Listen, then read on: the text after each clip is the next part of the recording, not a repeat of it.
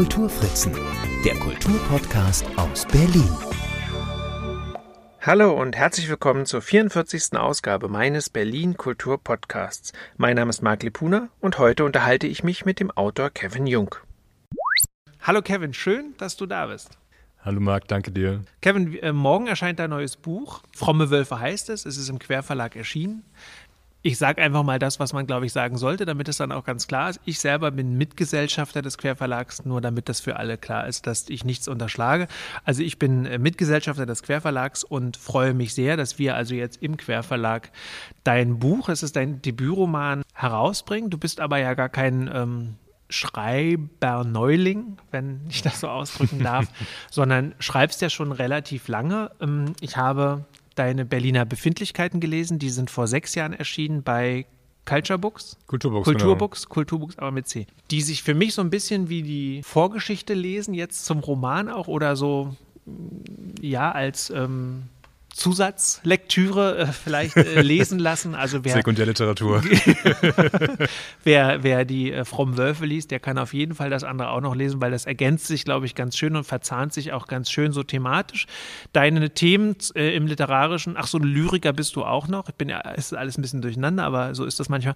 Ähm, das heißt, du schreibst ja schon relativ lange, aber eben natürlich auch noch Artikel für Zeitschriften, für Zeitungen. Das heißt, du äußerst dich eben auch politisch, du äußerst dich zur Lage. Ähm, und da würde ich doch gleich mal anfangen, weil mich grundsätzlich interessiert, äh, was Schreiben für dich bedeutet, ähm, wie, äh, wie du zum Schreiben gekommen bist. Also dieser Klassiker, wie, wie bist du zum Schreiben gekommen, Kevin? Klassiker Frage, Klassiker Antwort. Ich würde jetzt gerne sagen, ich habe schon immer geschrieben, aber ich glaube, ähm, dass mein Schreibprozess auch immer ein bisschen mit dem zusammenhängt, was mir äh, im Bildungssystem gespiegelt wurde, als ich äh, ein bisschen jünger war. Und ich erinnere mich an zwei Sätze von DeutschlehrerInnen. Der eine war, naja, so richtig gut Deutsch kannst du ja nicht. Und der andere war, Schreiben lernt man durch Schreiben. Und den ersten Satz fand ich ein bisschen demotivierend, war aber zu bockig.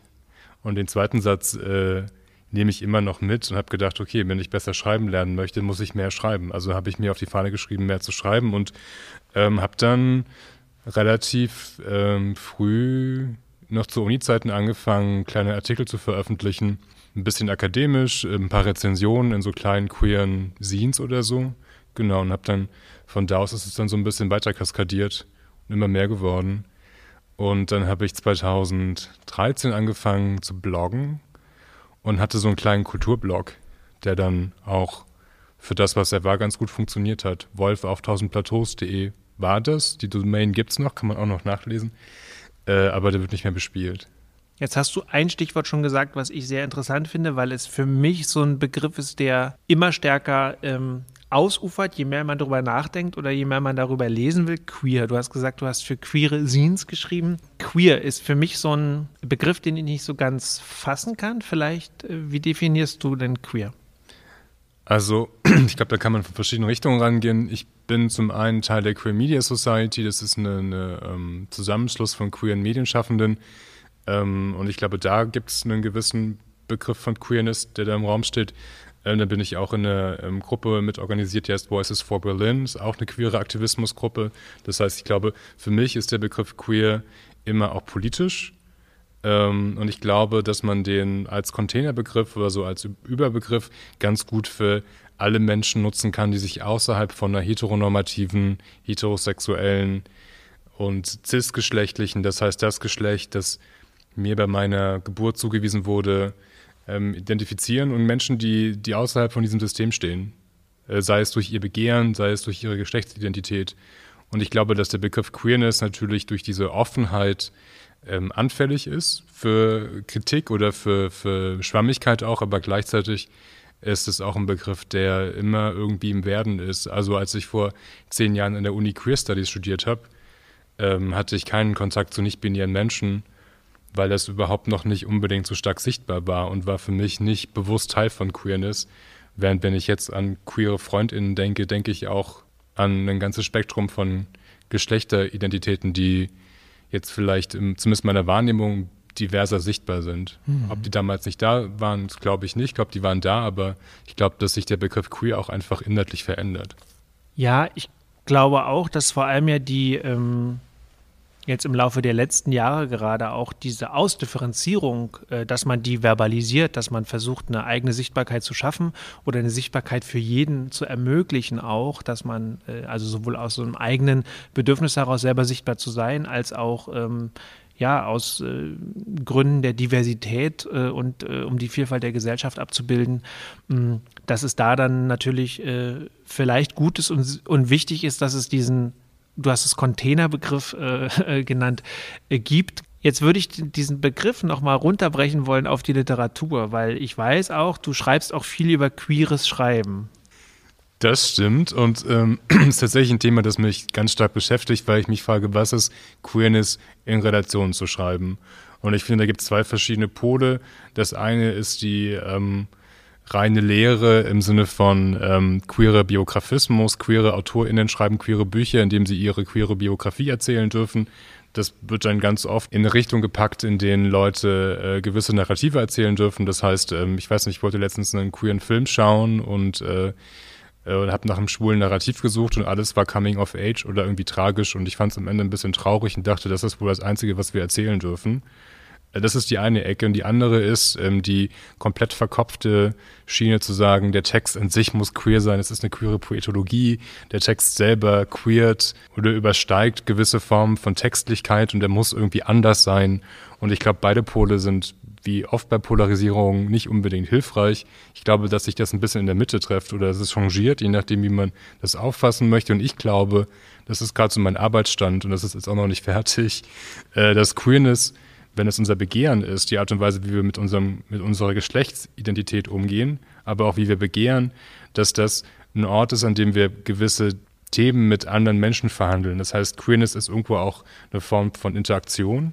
Ich bin queer lesbar, ich, bin, bin, ich interagiere queer mit der Welt, mein Begehren ist queer und dass diese Reibungsfläche zwischen Interaktion mit anderen und meiner eigenen Queerness so ein gewisses Potenzial für Kreativität hat.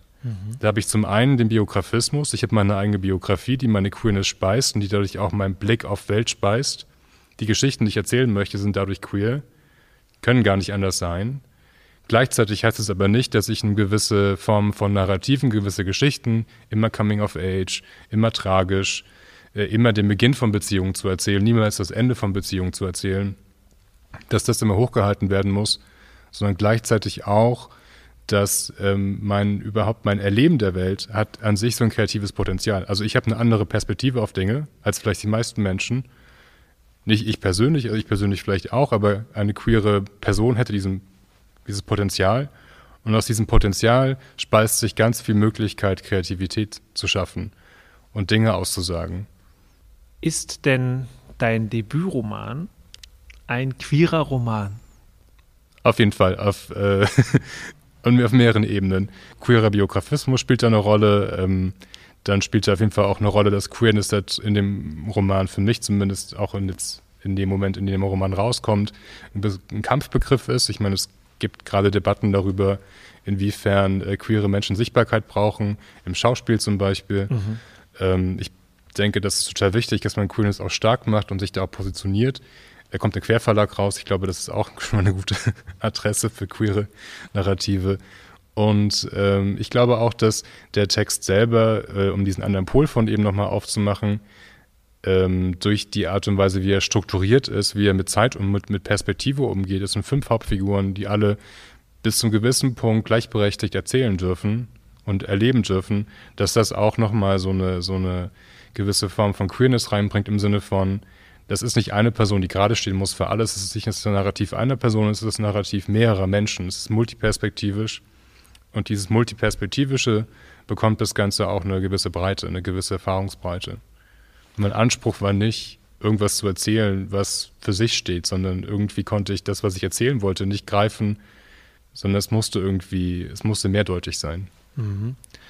Wenn du jetzt gesagt hast, ähm, du hast dieses multiperspektivische Erzählen, was ähm, erzählst du denn in dem Roman? Also der Roman ist die Geschichte einer Nacht. Es fängt Samstagabend an und äh, wir bekommen mit, wie alle fünf Hauptfiguren diesen Samstagabend begehen, anfangen. Ähm, die einen gehen einkaufen, die anderen gehen auf Ausstellungen, gehen in eine Bar. Ähm, es ist ein Spätsommer, Leute haben Möglichkeiten, es ist präpandemisch, das heißt, Menschen können auch noch rausgehen und Dinge tun und ähm, alle auf verschlungene Umwegen und teilweise überlappen sich die Figuren auch, landen dann im Club und sind da dann erstmal. ja, ganz genau. Club ist das nächste Stichwort. Läuft ja, läuft ja heute für mich gut, weil du mir ein Stichwort nach dem anderen lieferst, was ich gut äh, nutzen kann. Du hast gerade Club gesagt. Was bedeuten denn deiner Meinung nach Clubs für diese Stadt? Ich glaube, dass rein kulturhistorisch gesehen Clubkultur in Berlin eine ganz große Rolle spielt und dass Berlin als eine der Impulsgeber für Clubkultur weltweit eine riesige Rolle spielt und dass Clubs auch einfach als Ort, an dem Gemeinschaft anders verhandelt wird als vielleicht an anderen Orten, eine riesige Rolle für Berlin spielen, auch für das Selbstbild und ich glaube auch für das, was Berlin an wenn wir nochmal von kreativem Potenzial sprechen, unabhängig ob queer oder nicht, und dieses kreative Potenzial als so eine Verhandlung zwischen Menschen von Begehren, von äh, Kultur, von, von, von kulturellem Output, auch Musik und so weiter. Es gibt ganz viel, ähm, ganz viel, was da passiert ist. Ich kann Clubs aus Berlin gar nicht rausrechnen. Ich wüsste nicht, was von Berlin, was dann in Berlin wäre. Also nicht, um zu sagen, Berlin gleich Clubs oder Clubs gleich Berlin, aber ich glaube, Clubs haben einen riesigen Einfluss auf Berlin gehabt und äh, ich glaube, Berlin auch einen großen Einfluss auf Clubs. Also ich habe auch deshalb gefragt, weil wir hatten, äh, ich hatte ja vor einigen Wochen den äh, Lutz Leixenring von der Clubkommission zu Gast, der nämlich auch nochmal deutlich gemacht hat, wie bedeutend Clubs für Berlin sind, äh, aus dreifacher Hinsicht, nämlich zum einen natürlich wirklich aus dieser ästhetischen Hinsicht, dass die eben, und das im Grunde bestätige ich eigentlich nur noch mal das, mache gleichzeitig aufmerksam auf die Folge, die man auch noch mal sehr gut nachhören kann, nämlich über die aktuelle äh, Lage der Clubszene in Berlin. Dass es eben zum einen wirklich eine, ein ästhetischer Faktor ist, dass sie ein kur kuratiertes Programm haben. Ich finde auch wirklich spannend, dass sie Schutzräume sind, also dass sie als Raum eben auch eine wichtige Rolle spielen für eine bestimmte Gruppe, äh, sei es, dass sie dieselbe Musik hören, sei es die sexuelle Ausrichtung, ähm, kommt ja beides in dem Club, in deinem Roman ähm, logischerweise auch zusammen. Und sie sind natürlich auch als Wirtschaftsfaktor tatsächlich äh, total relevant, ähm, weil sie ja doch äh, viele Leute in die Stadt locken und gleichzeitig ähm, ja eben auch so ein, ja, ein Teil des Gesichts oder eben ein, das Gesicht von Berlin mitprägen. Jetzt ist es in dem Roman auch so, dass Berlin ja auch noch eine Rolle spielt, eine wichtige Rolle in der hm, ja, also eigentlich der sechste Protagonist ist. Welche Rolle spielt Berlin für dich grundsätzlich, so als privater Mensch und warum ähm, ging es gar nicht äh, anders, als diesen Roman beispielsweise in Berlin spielen zu lassen? Spannende Frage. Ich glaube, ich mache einen kleinen Schlenker und ähm, es ist so, dass man den Zeitpunkt, an dem eine Stadt zum ersten Mal urkundlich äh, festgehalten wird, natürlich nachvollziehen kann und sagen kann, diese Stadt wurde an dem, dem Tag geboren oder in dem Monat oder so. Und wenn man das für Berlin macht, ich weiß gerade nicht genau, wann das war, aber es gibt dann quasi, wenn man das, kann man auch googeln, äh, Sternzeichen Berlin, findet man raus, Berlin ist ein Skorpion. Und äh, Skorpion steht für Sexualität, für Geheimnisse, für ähm, Tiefe, fürs Unbewusste, für Trauma. Und ich glaube, das sind schon, und auch das ist eine gewisse, gewisse ähm, Dunkelheit da drin in Skorpion, in der Astrologie, aber auch gleichzeitig äh, ähm, ist es nicht unbedingt eine Dunkelheit, die man nicht überkommen kann oder die nicht auch ein Potenzial hat und ein gewisses Heilungspotenzial. Und ich habe die typische Berlin-Biografie, glaube ich, hat auch viel damit zu tun, dass Menschen, wenn sie gerade vielleicht nicht in Berlin geboren sind und nach Berlin kommen, gewissen Grund haben, warum sie herkommen. Der Grund kann zum Beispiel auch traumabehaftet sein. Also viele queere Personen werden nach Berlin kommen, werden vielleicht Abstand suchen von ihrer Herkunftsfamilie. Nicht unbedingt, weil da Stress war, aber aus vielerlei Gründen. Es gibt biografisch viele Gründe. Und ähm, da spielt in Berlin, glaube ich, bis zu einem gewissen Punkt auch Heilungsprozesse eine Rolle. Und auch über ähm, Sexualität, über, über Dunkelheit und so weiter. In meinem speziellen Falle, mein Aszendent ist auch Skorpion, das heißt, ich finde die Theorie des Berlin Skorpion ist eigentlich ganz nice äh, und möchte daran auch irgendwie glauben. Okay. Äh, und kann das eigentlich nur bestätigen, was ich gerade so abstrakt erzählt habe. Also ich habe in Berlin viel über mich gelernt und äh, ist schon manchmal eine harte Nuss, aber gleichzeitig auch ähm, es ist ein Ort, der, wenn man, wenn die Stadt einmal Vertrauen gefasst hat und man hat ähm, eine Basis hier gefunden, ist es auf jeden Fall ein Ort, an dem ich mich sehr wohlfühle. Und ich finde, äh, dass es zum einen als jemand, der äh, auf Deutsch kulturschaffend ist, ist es einfach ein sehr wichtiger Ort für mich. Zum anderen habe ich hier meine, meine, meine FreundInnen und meine quasi meine Wahlfamilie und bin hier irgendwie gut situiert und ähm, habe hier meine, meine Wurzeln geschlagen. Und ähm, gleichzeitig glaube ich auch, dass ich den Faden verloren habe. Das macht nichts. Ähm, die Frage ist, ob die Themen, die du in dem Roman verhandelst, eigentlich auch irgendwo anders hätten spielen können. Also wenn wir uns die Frage stellen, hätte der Roman woanders spielen können, glaube ich, dass es vielleicht bis zum gewissen Punkt ein paar Referenzen gibt, die auch im Roman auftauchen, die in der Oberfläche vom Text sind. Und das ist ähm, Party Monster heißt der Film, Disco Bloodbath heißt das Buch und ähm, das spielt in New York. Und äh, in New York in den frühen 80ern. Und es ist so ein Blick in die Gegenwart von damals. Und ich habe das gelesen und dachte, boah, krass. Richtig gut. Das würde ich gern für Berlin machen, weil ich glaube, da gibt es eine gewisse Affinität zueinander, zu dieser Partykultur, zu der Queerness, aber es gibt auch viele Unterschiede. Und ich habe mich dann gefragt, worüber, als ich Stoff gesucht habe, worüber kann ich schreiben? Und ich dachte mir, naja, meine Aufgabe als junger, damals noch jüngerer Autor, bis vor acht Jahren, habe ich das Manuskript beendet oder in der ersten Fassung beendet, war gefühlt beendet, war nochmal viel Arbeit und ein weiter Weg, aber tatsächlich in so in der ersten groben Rohfassung war es vor acht Jahren beendet und dachte, naja, ich äh, möchte über Gegenwart schreiben. Ich möchte über das schreiben, das ist meine Aufgabe, gerade als Gegenwartsautor, als junge Person, das zu beschreiben, was ich gerade sehe und was, was, was in mir so ein warmes Gefühl von, so ein brummiges, warmes Gefühl irgendwie aus, ausdrückt und zu dem ich mich hingezogen fühle. Und da habe ich meiner Intuition einfach auch vertraut und dachte, hey, wenn ich über etwas schreiben möchte, dann über all das, was ich gerade im Club sehe und über die spannenden Geschichten, die ich höre und die witzigen und die vielleicht tragischen oder lustigen oder sonst wie gelagerten Geschichten, die hier gerade passieren. Weil es hatte irgendwas, was ich sonst nirgendwo finden konnte. Ich hatte das Bedürfnis, etwas in die Literatur zu tragen, was ich sonst nirgendwo sehen konnte. Und das hat für mich auch ganz viel mit Berlin zu tun. Also ich glaube, dass der Roman in Frankfurt anders funktionieren würde. Oder einfach gar nicht. Ja, wahrscheinlich gar nicht. Ja. Oder in Saarbrücken, I don't know. Naja, wahrscheinlich, ja, also in, im deutschsprachigen Raum wahrscheinlich tatsächlich nur bei bei uns hier in Berlin, glaube ich, tatsächlich auch. Das hat sicherlich auch damit zu tun, also dass das nur in Berlin äh, so funktioniert, der Roman, oder beziehungsweise dass der ähm, in Berlin so passgenau sitzt. Das hat natürlich auch mit dem Ort zu tun, äh, mit einem der wichtigsten Orte, der äh, den Mittelteil letztlich bildet, beziehungsweise der ja von Anfang an angeteasert wird, weil ja alles darauf zuläuft, dass die Leute sich dort treffen und alles so vernetzt wird. Und das ist ähm, der Club über den haben wir jetzt ja schon geredet, aber es ist ja auch ein Club, den man eindeutig identifizieren kann, auch wenn du ihn äh, selber so nicht benennst. Ähm, Gab es da eigentlich einen Grund für? Also wenn man, wenn man den Text liest, gibt es natürlich ein bisschen Slang, wie es immer so ein bisschen Slang gibt in so äh, Milieustudien, aber der ist jetzt nicht super kryptisch. Also man kann den Club, glaube ich, ganz stark identifizieren. Ähm, und ich äh, erinnere mich auch daran, dass der Club auch mal stärker benannt war. Ich habe aber dann im Laufe der Jahre, in denen das Manuskript damit mitgewachsen und mitgealtert ist, gemerkt, dass ähm, die Popularität des Clubs ähm, dann so ein bisschen den Roman, glaube ich, zerschießt als Text, weil der für mich immer noch äh, als Roman funktionieren muss und nicht als komplett äh, als, als, als Reiseführer in, in die Nacht, sondern es ist für mich ein literarischer Text, der sich mit einem Thema beschäftigt und mit ähm, einer Fragestellung, die ich so in der Gegenwartsliteratur vermisst habe und ich wollte nicht, dass dann der Name des Clubs den Text so ein bisschen zu stark auflädt oder dass da zu viel von, von, dem, von dem Club, der irgendwie auch im Diskurs ist, in dem, in dem Roman dann drin ist.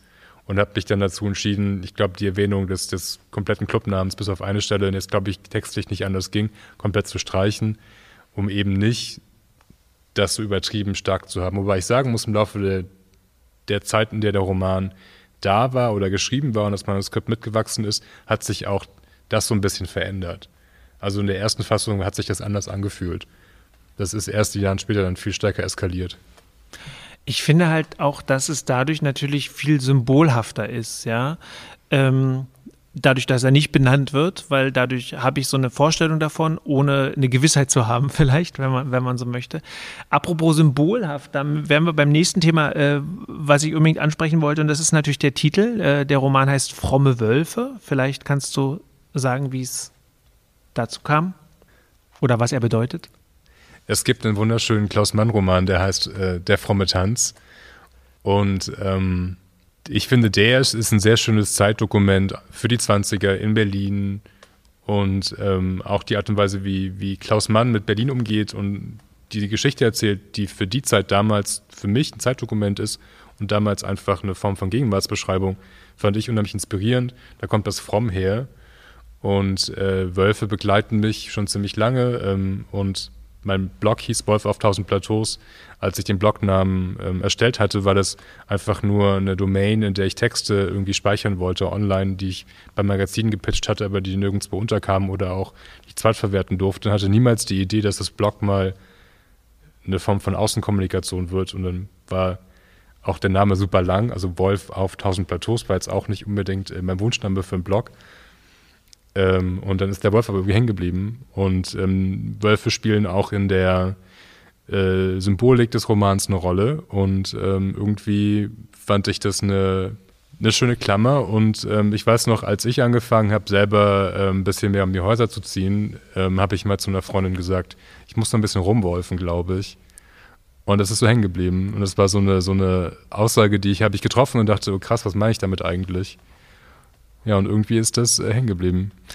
Ja, ich finde es auch gerade in Bezug, also du hast schon gesagt, das ist natürlich äh, der Wolf als äh, Symbol kommt öfter vor oder als auch Beschreibung für die Leute, die dort ausgehen, die äh, Party machen, die im Rudel äh, äh, sich dort äh, zusammenfinden, wo es ja, wo es Alpha-Tiere gibt, letztlich auch da, das fand ich, das fand ich tatsächlich ganz interessant. Und dann diesen mag ich natürlich an dem Titel auch diesen Widerspruch, ne? natürlich, äh, der wiederum auch sehr, sehr spannend ist, wenn ich an die Clubszene an sich denke. Also dieses, äh, dieses Anbeten des DJs, der DJ, das Anbeten der Musik, diese, der, der Tempel, der, der Club als Tempel, da finde ich, passt das eben mit diesem Fromm eben auch ganz schön. Und das ist gleichzeitig eben dieses, ähm, fast schon religiöse verbindet eben auch mit diesem animalischen. So, also so habe ich das halt gelesen und so erlebe ich tatsächlich auch die äh, Figuren in dem, in dem Roman.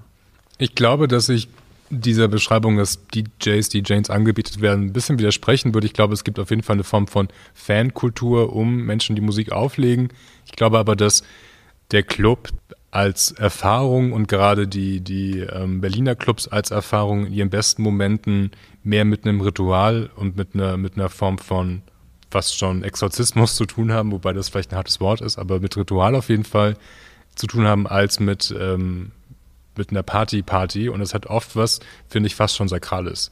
Und das liegt einfach daran, wenn Menschen zusammenkommen in der großen Gruppe und zu monotoner Musik tanzen, dass da irgendwas entsteht, was, glaube ich, so eine Form von Gruppenmeditation sein kann. Das kann man auch in anderen Kontexten erleben. Ähm, aber ich glaube, da sind bestimmte Clubs besser für geeignet und haben gewisse, wie soll man sagen, gewisse Bestandteile, die das auch nochmal fördern. Und äh, ich glaube, dass auch da das Fromm eine Rolle spielt und das ist so eine Mischung aus Widerspruch, aber auch gleichzeitig einem, äh, auch so ein bisschen so dem Rechnung getragen, dass der Club was unheimlich Spannendes haben kann in dem Moment, in dem es kippt, aus so einer Spaßsituation in irgendwas, was so ein bisschen die eigene Wahrnehmung herausfordert und auch aus dem Alltagsbewusstsein holt.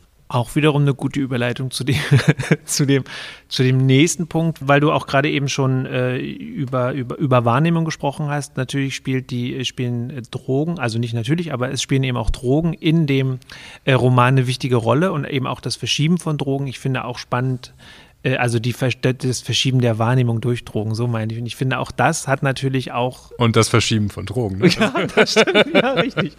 Ja, ich, richtig. Aber dass man, dass man da. Ähm, auch da äh, habe ich ja immer so das Gefühl, das kann ja auch so spirituell religiöse Momente haben, wenn man auf so einem Trip ist oder sich in so eine Situation hineinbegibt. Jetzt ist natürlich der Drogenkonsum ein ganz wichtiges, äh, ganz wichtiges Element in deinem Roman. Ist es denn so, dass diese Generation, die da beschrieben wird, ähm, wie stark ist es verwoben mit, äh, mit dem Konsum von Drogen und vor allem auch von ja ganz verschiedenen Drogen?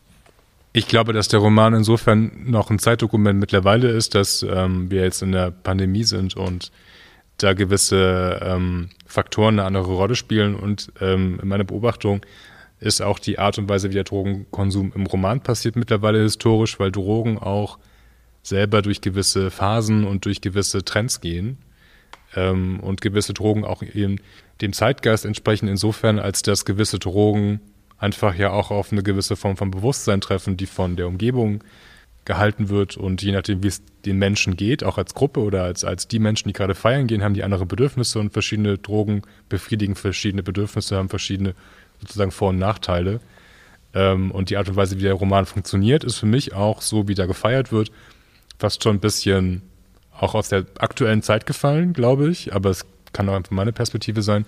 Und gleichzeitig glaube ich, dass ähm, Drogenkonsum wie er im Roman beschrieben wird, einfach auch eine, eine Form von Beschreibung ist. Also es ist einfach da und gleichzeitig ähm, haben die Drogen auch ein, im Roman selber als Text eine gewisse Rolle. Die strukturieren den Roman ganz stark und äh, werden aufgeladen. Es gibt in der Rezeptionsästhetik eine ganz spannende Theorie, und das äh, wird jetzt kein Exkurs in Literaturtheorie für zwei Stunden, aber ich finde es total wichtig, sich klarzumachen, wenn man einen Text liest, sind da Elemente, die sind bekannt. Ich weiß, was eine Jacke ist. Ich weiß, was eine Karotte ist. Ich weiß, was ein Käsekuchen ist.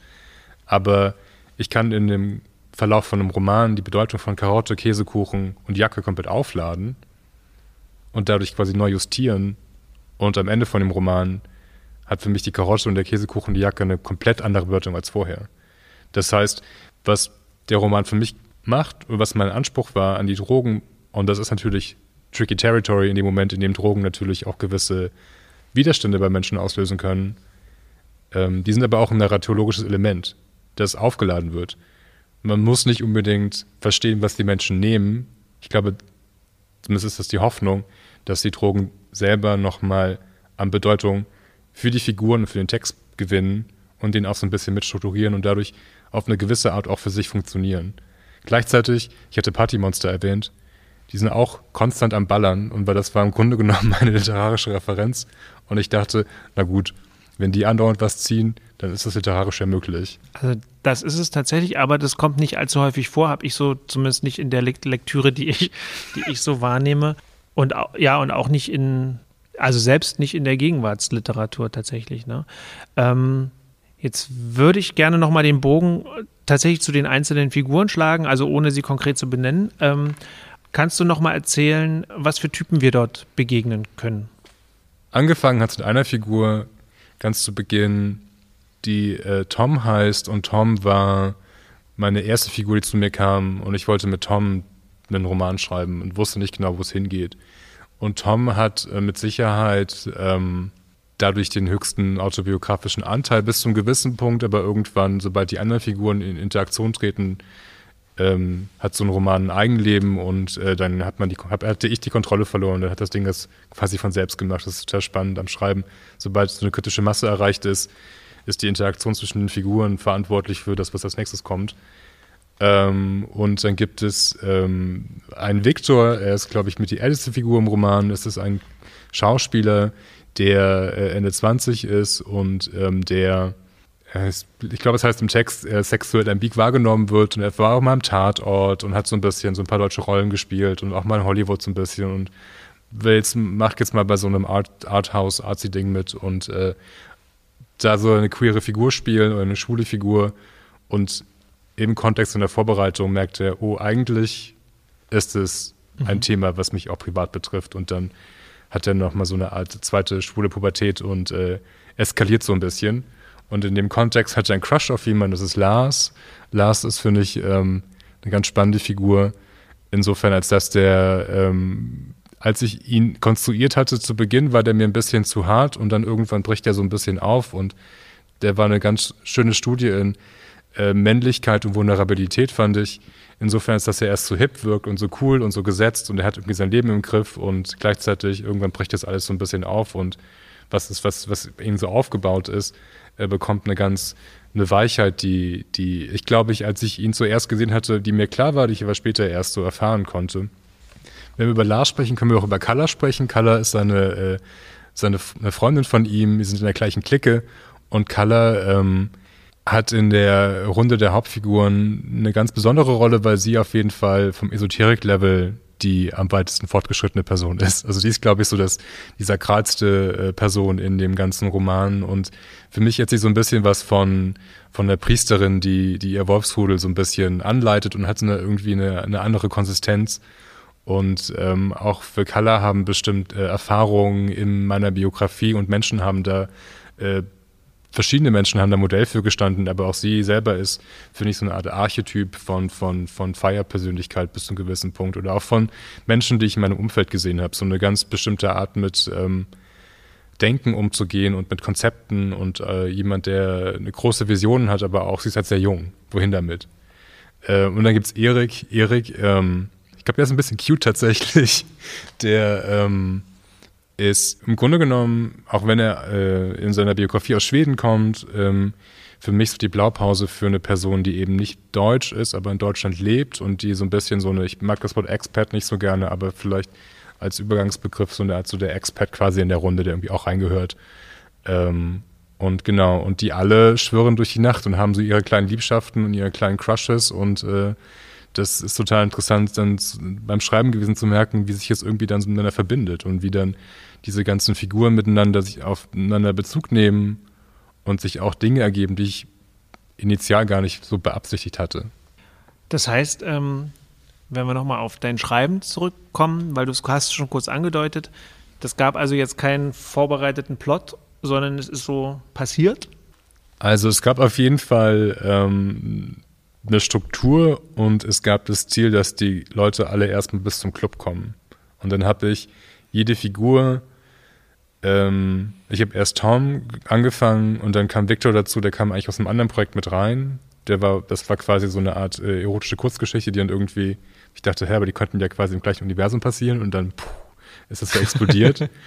und dann kam Kala dazu und dann haben, dann, dann waren die anderen Figuren irgendwie auch einfach und dann, ich glaube, Lars war die letzte Figur, die habe ich von einer Nebenfigur hochgelevelt auf eine Hauptfigur, weil ich dachte, hey, irgendwie, glaube ich, kann man die noch ein bisschen ausstaffen. Ähm, die habe ich alle erstmal bis zum Club geschrieben und auch in einem durch. Und dann habe ich es aufgeschnitten und habe die quasi miteinander gemischt. Und dadurch ähm, ist so der erste Teil von dem Roman im Grunde genommen auch mein erster Schreibteil gewesen. Und als die im Club waren, stand ich vor der Herausforderung, dass jetzt alle im Club sind und alle miteinander rumhängen. Und vorher wird über die Figuren erzählt.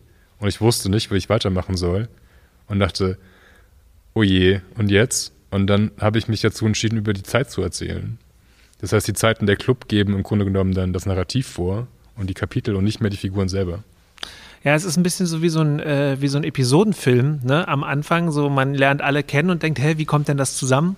Und irgendwann so, weiß ich nicht, ich glaube so nach 70, 60, 70 Seiten ahnt man, ah, sie gehen alle in den Club. Ich meine, vorher haben sie alle gewisse Gemeinsamkeiten. Äh, sie wollen feiern, sie wollen äh, Drogen nehmen, sie sind auf der Suche nach Drogen oder sie sind auf der Suche nach Sex oder sie haben Sex. So, das sind ja so, die, so, so, so diese Themen, die so durchgemacht werden und man weiß, es findet alles parallel statt und es steuert halt alles auf äh, etwas zu und dann, und das fand ich äh, tatsächlich auch ähm, ein sehr, sehr schön Kniff, dass man sie dann sozusagen im selben, am selben Ort über, wie du schon gesagt hast, über die Zeit erzählen lässt. Dass man eben sagt, es gibt diese, diese Zeit in diesem Club, die ja auch ähm, an, also diese Zeit, wo man an einem Ort ist, wo man ja jegliches Gefühl für die Zeit und für, den, für, für die Tageszeit vor allem auch verlieren kann. Ne? Das, das, das fand ich eben so ganz spannend, sodass man eben äh, weiß, da hast du ja auch noch so eine kleine Figur eingeführt, nämlich den, äh, die, die DJ, die das Set spielt, die den Abend strukturiert, ja auch musikalisch strukturiert und dann sozusagen auch nochmal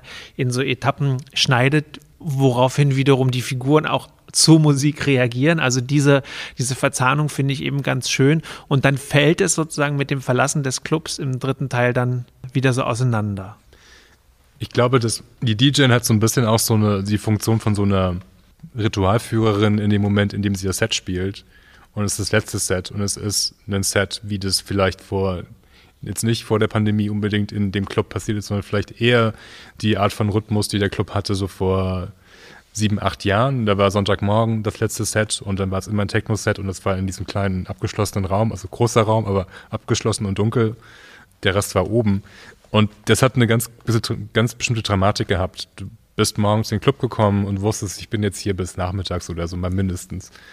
Und das ist bei denen ja genauso. Und ähm, ich fand es, das war so eine ganz bestimmte Zeit, eine ganz, ganz bestimmte Bestimmung, die das hatte. Und ich fand es äh, praktisch, sie das erzählen zu lassen und sie auch reinzubringen und sie auch nochmal als Figur reinzubringen, die so ein bisschen ähm, das Ganze rahmt, ohne dass sie mit den Menschen interagiert.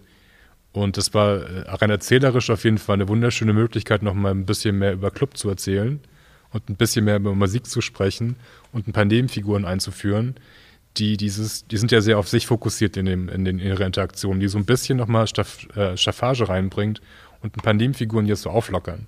Weil ich glaube, dass äh, die kleine, das kleine Rudel, was da irgendwie am, am, am Rumkabbeln ist, hat ja eine gewisse äh, Rudelkultur und mir war irgendwie wichtig, dass das so ein bisschen auch aufgebrochen wird. Und ich finde sie als Figur total sympathisch tatsächlich.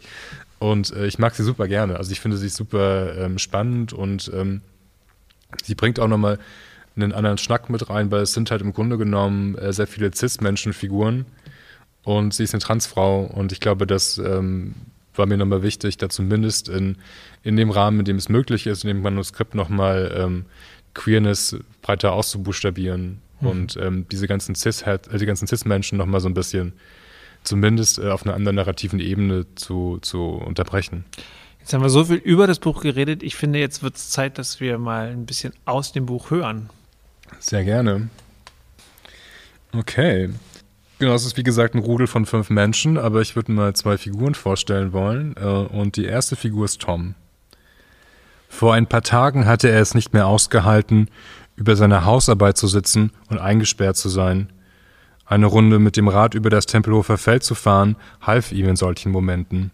Bewegung, frische Luft und die Weite, die der Park inmitten der Stadt erlaubte. Die ehemalige Flughafen war weitgehend baumlos. Wie er wohl als Wald aussehe, fragte sich Tom. Als er mit dem Rad über die Landebahn fuhr, konnten seine Augen sich nicht an der Weite satt sehen. Eingesperrt im Berliner Moloch war hier ein Ort der Freiheit. Seine Augen atmeten durch. Endlich mal auf Ferne stellen. Er vermisste die Kindheit auf dem Dorf, die Spaziergänge im Wald mit seiner Mutter, vermisste den Familienhund wie er gefühlte Kilometer weit weg irgendwo über das Feld hetzte. Den Regen roch Tom, noch bevor der seine Haut berührte. Modrig warmer Wind wehte ihm entgegen und ließ ihn stärker in die Pedale treten. Der Rost auf dem Lenker fraß sich ungeniert weiter ins Metall. Um ihn herum gab es nichts, wo er sich hätte unterstellen können. Die Leute auf dem Feld joggten schneller oder rasten mit ihren Rennrädern an ihm vorbei. Neben der Landebahn lief ihm mein Mann entgegen. Regenjacke, Rucksack, Eile. Er huschte über die Wiese, die Arme wie ein Jogger angewinkelt, lief barfuß. Tom beobachtete den Mann, der durch den offenen Mund atmete, schwarzer Bart, der wohl beim Küssen kratzte. Ob die Wiese wohl auch so warm war wie der warme Wind? Der Typ musste es wissen, an seinen nassen Füßen musste er den Boden spüren, das schneidende Gras, die feuchte Erde und den fallenden Regen. Tom starrte in Richtung des Mannes. Der Lenker scherte aus und riss ihn aus seiner Träumerei.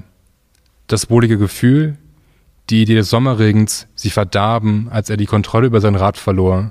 Auf den Asphalt krachen, nass oder trocken, war nicht angenehm.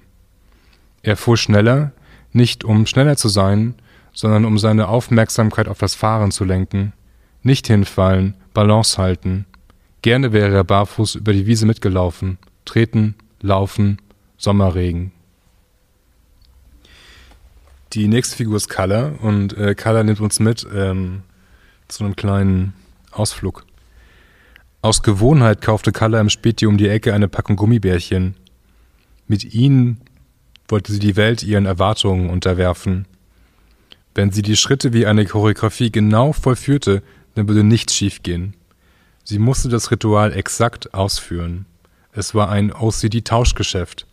Einmal, als sie keine Gummibärchen holte, verließ sie Alex Wohnung mit leeren Händen. Seitdem glaubte sie fest daran, dass sie ihm ein Gelatine-Opfer bringen musste, um an ihre Wünsche zu kommen. Die Angst nicht zu bekommen, wonach sie sich sehnte, war zu groß. Die Angst davor, ihre Freunde zu enttäuschen, keine Option. Sie machte ihr ganzes Selbstwertgefühl von diesem Botengang abhängig.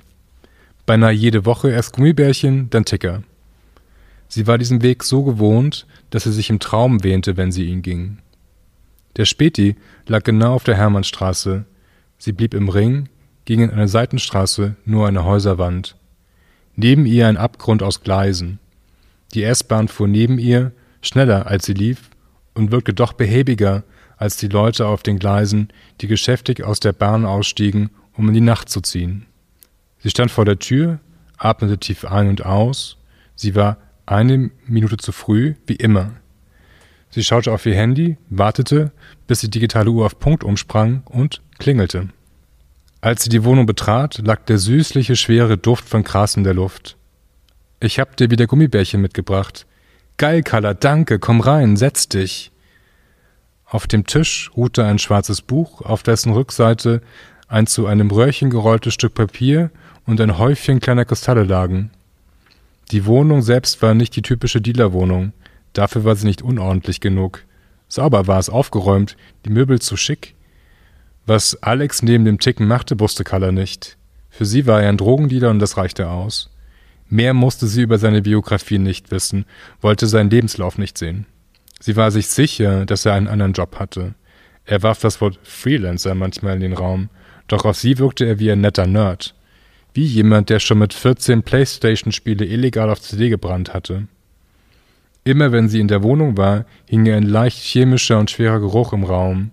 Vor den Fenstern gab es dicke Rollos, die Alex noch nie oben hatte, wenn Kalla bei ihm zum Einkaufen vorbeischaute. Er war vorsichtig, hatte Ängste, die nur jemand hatte, der etwas Illegales in seiner Wohnung veranstaltete. Alex ließ sich auf sein Sofa fallen und holte einen Joint aus dem Aschenbecher, den er mit einem Streichholz anzündete. Seit neuestem konnte man bei ihm mit Bitcoin zahlen, aber Kalle hatte weder Ahnung, wo sie die herbekommen sollte, noch wie sie die zu Alex bringen konnte. Mach dir einfach eine Wallet, hatte Alex mal zu ihr gesagt. Sie war zwar ein Millennial, aber manchmal hatte sie einfach keinen Bock auf Technologie. Sie befand ihre Seele dafür als zu alt. Vielen Dank. Das waren zwei von fünf Hauptfiguren und zahlreichen Nebenfiguren, inklusive der Priesterin, die die Musik im Club steuert. Äh, vielen Dank, Kevin, für, ja, für den Einblick in den Roman. Ich wünsche dem Roman logischerweise ganz, ganz viel Erfolg. Ich hoffe auch, dass du viele Möglichkeiten bekommst zu lesen, sobald das wieder möglich ist. Jetzt wird es vermutlich ja erstmal dann digitale Premieren geben, beziehungsweise alles wird weiterhin so im digitalen stattfinden. Auf jeden Fall freue ich mich, dass wir jetzt ähm, mit diesem Podcast den Aufschlag gemacht haben. Er, ja, das Buch, wie gesagt, erscheint erst morgen. Ich danke, dass du hergekommen bist, dass wir uns darüber unterhalten konnten. Und äh, ja, damit verabschiede ich mich für heute. Vielen Dank, Kevin. Danke dir für die Möglichkeit.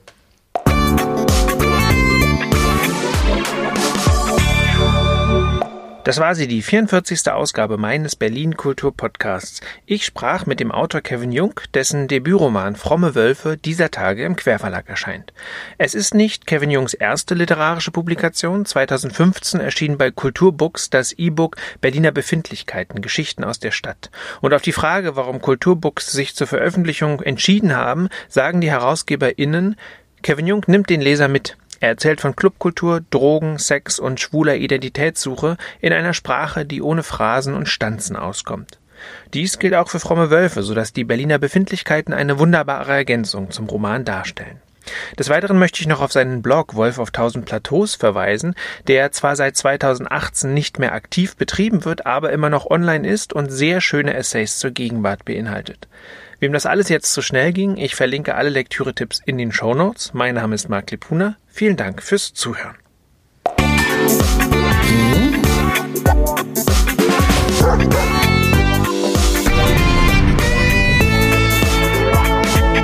Die Kulturfritzen, der Kulturpodcast aus Berlin.